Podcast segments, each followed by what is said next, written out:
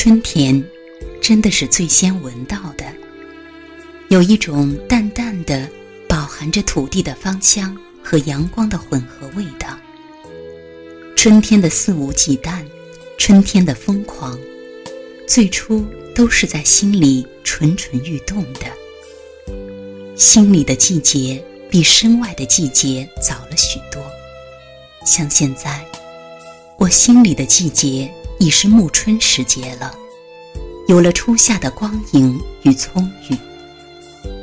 为何心里的季节比现实的季节早许多？或许是心里倍感珍惜这四季的时光吧。每一天都是无比珍贵的。仿佛自己这样感恩着、珍惜着，时光会走得慢些，再慢些。阳台上的花，次第的开着，红色的香九莲，黄色的草本牡丹，粉色的风信子。不刻意的去关注它们，它们竟是给我一次又一次的感动。我与它们。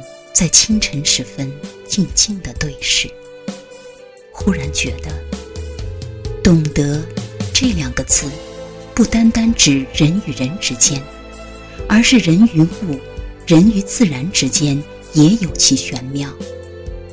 就像是一连串的密码被破译，你看见了自然的本真所在，别有洞天。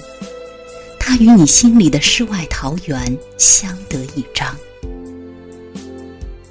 夜半，会刮起风来，聆听那有口哨声响的风声，怀念那片海。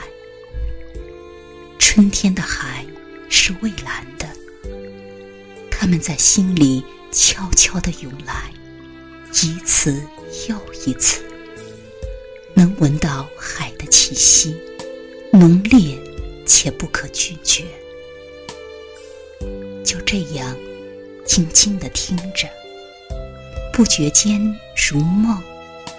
梦里的海，蓝的刺眼，却宁静异常。偶尔，在夜里读书时，会听见雨声，雨点落在屋檐上，有节奏的一般，会像孩子一样去开窗看外面的世界。空气里是春的味道，我再一次确定。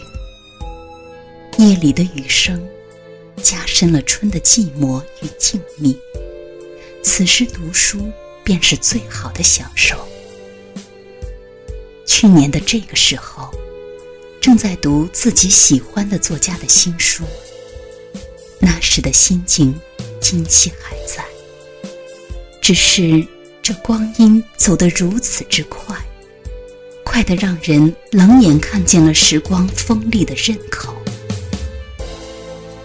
十一年春，我在心里默默的感慨：一切如旧吗？一切怎能如旧？去年的海棠花的照片我还留着。